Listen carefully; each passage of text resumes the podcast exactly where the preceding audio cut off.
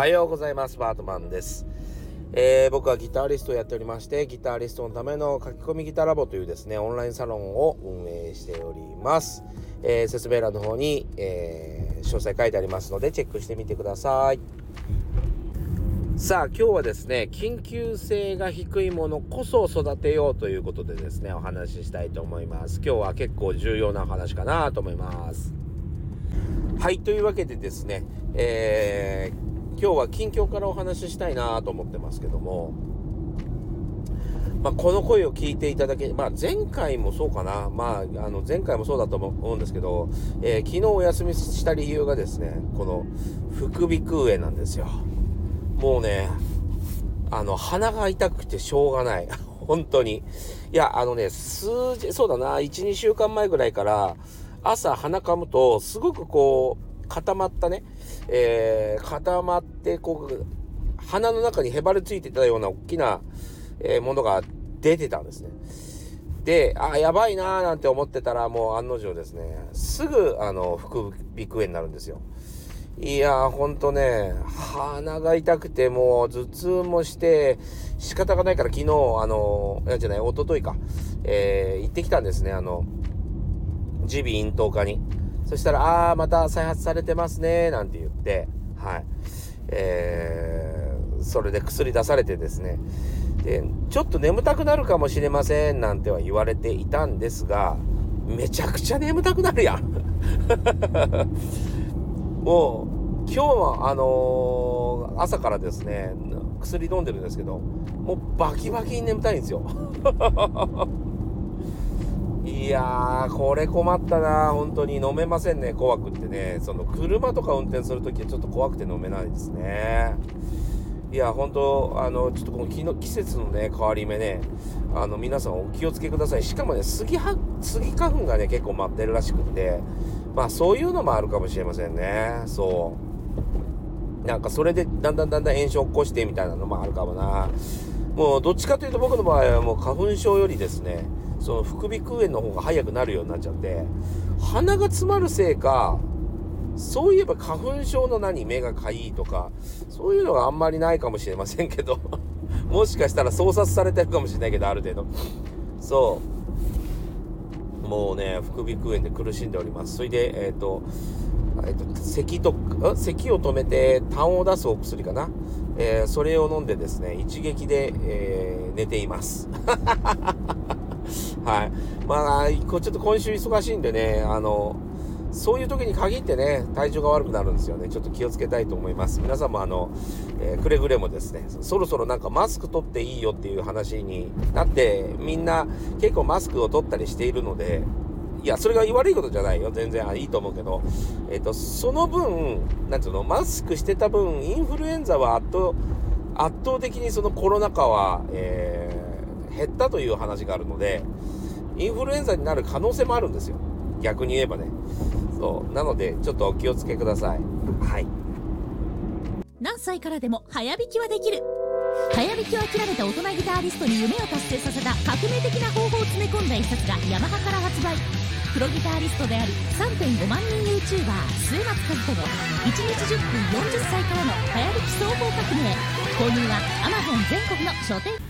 さあ、今日はですね、緊急性がね、えー、低いものほど、えー、やっておきましょうっていうお話をなんかしたいなと思っております。でね、あの、この緊急性が低いとか高いとかっていう言い方はですね、さっきネットで見て、あ、いい言い方だなと思ったんで ちょっと採用してるんですけど、えー、他人の言い方を急にパクって、えー、喋れるのかどうか ちょっと心配なんですけども。まあでも、こっちの方が多分伝わりやすいと思うので、えー、拝借してですね、お話ししてみたいと思います。まあ、緊急性が低いもの、高いものっていう、今日はちょっとお話ししたいんですけどね。まあ、人間、まあ、誰しもがですね、毎日やっていることっていうのは、えー、自分にとっては重要度が高いものですね。例えば、まあ、歯磨きから始まり、えー、仕事まで、まあ、別にやらなくてもいいけどっていうような話のものをやってることはないと思うんですよ。ね、でも、その中に、あの、どれもこれも重要なんだけど、えー、今日やらなきゃいけないことと、えー、まあ、今度でもいいものっていうのがあるじゃないですか。ね。それをなんとなく、分けてですね、えー、今日やりたい、ややらなきゃいけないこと、えー、やりたいことをやってると思うんですね。で、えー、ここがまあ、あのちょっと人にもよるんだけど、えどうしてもですね、緊急性が高いものだけを一生懸命やって、疲れちゃって、一日終わってですね、えー、まあ寝てしまうっていうね、次の日に持ち越しっていうことは結構あると思うんですよ。で、この間ね、あの、ちょっとこのラジオの中でも話しましたけど、まあ一般的なちゃんとした生活した方がいいよと。ね、玄関乾いたり、ゴミ出したり、掃除したり、ね、えー、ちょっと片付けたり、えー、そういうことはやった方がいいよと。それでまた見えてくるものが変わってくるよなんていう話もしましたけど、それと全く同じでですね、まあ緊急性が低いじゃないですか、そういうのって。だからまあ言ったわけですよ。ね。で、何が変わるかというと、まあ質ですよね。例えばこれ、あの今の話だと、生活の質が変わるじゃないですか。ね。ね、あの、すごく綺麗な部屋で、えー、仕事すれば非常に快適ですし、生活すれば快適ですし、えー、布団とかもめんどくさいけど、1日1回上げてですね、埃を追い出しておけば快適な睡眠が得られて、まあ、長期的に見るとすごく生産性が上がったりするわけですよね。そう。あと、例えば、ああ、ないな。俺なんかよくあるんだけど、ああ、あれがない、あれがないって、どこに置いたんだろうみたいなのはもう しょっちゅうあるわけですよ、僕もね。そう。そういうのも片付けておけばですね、あ、この間あそこに片付けたなーなんて言って、急に思い出したりできるわけですね。まあそういうふうに生活の質が上がるみたいなのと同じで、仕事とかもですね、質が上がるのかなと思うのが趣味ですね。趣味。はい。あの、仕事ってさ、本当に僕もそうなんですけど、僕もそうなんですよ。言っておきますけど、このクリエイターやってる僕もそうですけど、まあ、褒められませんよね。まあ、簡単な話、お好み焼き屋さんが、美味しいお好み焼き屋さんを作ったと、あの、お好み焼きを作ったところで、まあ、美味しいですとかは言われるけど、すごいねとか、尊敬されたりはしないわけじゃないですか、なかなか。ね。僕らもそうなんですよ。ギターが弾けると思ってるから呼ばれてるので、えー、いちいち僕がギター弾いたことで、おー、すごいねなんていうことはなりません。どちらかというと、えー、同業者と比べられて、うーん、ちょっとなーって思われたり、あ、こっちの方がいいなーって思われたり、えー、比較されたりしてるわけですね。そういう厳しい目にさらされていることは、まあ間違いないわけですよ。そうう。ん、なので、このね、趣味っていう、ね、自分がこうなりたいとかね、えー、例えば、英語を喋りたいとかもいいですね。今できないこと、ね、今すぐやらなきゃいけないことじゃないけど、いや後々でき、できるようになりたいこと、ね、そういうものをやるのはめちゃくちゃいいんですよ。めちゃくちゃいい。なんでかって言ったらね、まあ、ギターなんかそうなんですけど、まあサラリーマンやってたりしててもね、家帰ったらもうめちゃくちゃギタリストやってるってこともあるわけじゃないですか。ね、SNS でギタリストとして結構ファンがいるみたいなこともあるわけですよ、実は。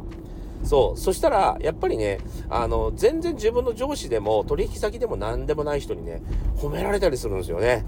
憧れられたりするわけですよ。そうしたら、まあ間違いなくやる気も上がりますし、えー、そのね、なんていうのかな、自分にはこれがあるっていうね、えー、そういう、なんていうの、強みで、えー、自信みたいなものに繋がっていく。やっぱり仕事っていうのは、まあ頑張ったところで、えー、急に月給が上がるわけでもないですし、急にめちゃくちゃ褒められて、えー、自分のところの社員が自分のファンになるってことはないですよね。そう。そういうことには繋がらないので、めちゃくちゃ自信、自己肯定感につながりやすかったりします。だからこそ、ね、こういうものはですね、自分の、えー、人間の質、生活の質を上げるためにも、えー、時間がかかる。要は、緊急性が低いものこそですね、しっかりやっておきたいですね。はい。僕もね、あの、それをいつも考えてるんですよ。そう。で、僕はね、えー、ギタリストなんで、なんか趣味とあ仕事が、実績がね、えー、混じってるような気がしてて、だから、まあ、どっちかというと、まあ、趣味のようなことをやってるからいいかと思ってたんだけど、やっぱり別に趣味を持とうと思ったんですね。そう。で、まあ、釣りとかゴルフとか、えー、やってるわけですけども、ぼちぼちね、やってるんですけども、なんかね、正直、なんつったらいいの？全部趣味やってるような感覚に陥るんですよ。あのね、ギターをやってる時と同じ脳みそを使ってるんですよ。道具の選び方から、えー、関わり方まで。なんか、ギターの能力で結構できるなっていう風に最近思い始めました。だから好きになるのも早かったんだなと思ってんですよ。そう。だから、なんかね、うん、あまりね、こう、なんていうのかな、僕にとってあまり難関じゃないなって思い始めて、いや、上手にできるって意味じゃないですよ。そうじゃないんだけど、なんかね、もうちょっと違うところの脳みそ使いたいなと 思ってるんですね。正直な話。だから僕は逆に趣味としてガチガチの仕事を何かやってみたら面白いかもなっていう風なのが、えー、最近の目論見でございます。はい。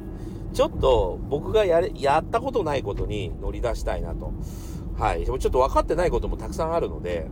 えー、そっちの方を僕は進めていくと、僕の、えー、能力開発には、えー、ね、すごく役立つかなと思ってるんですね。はい。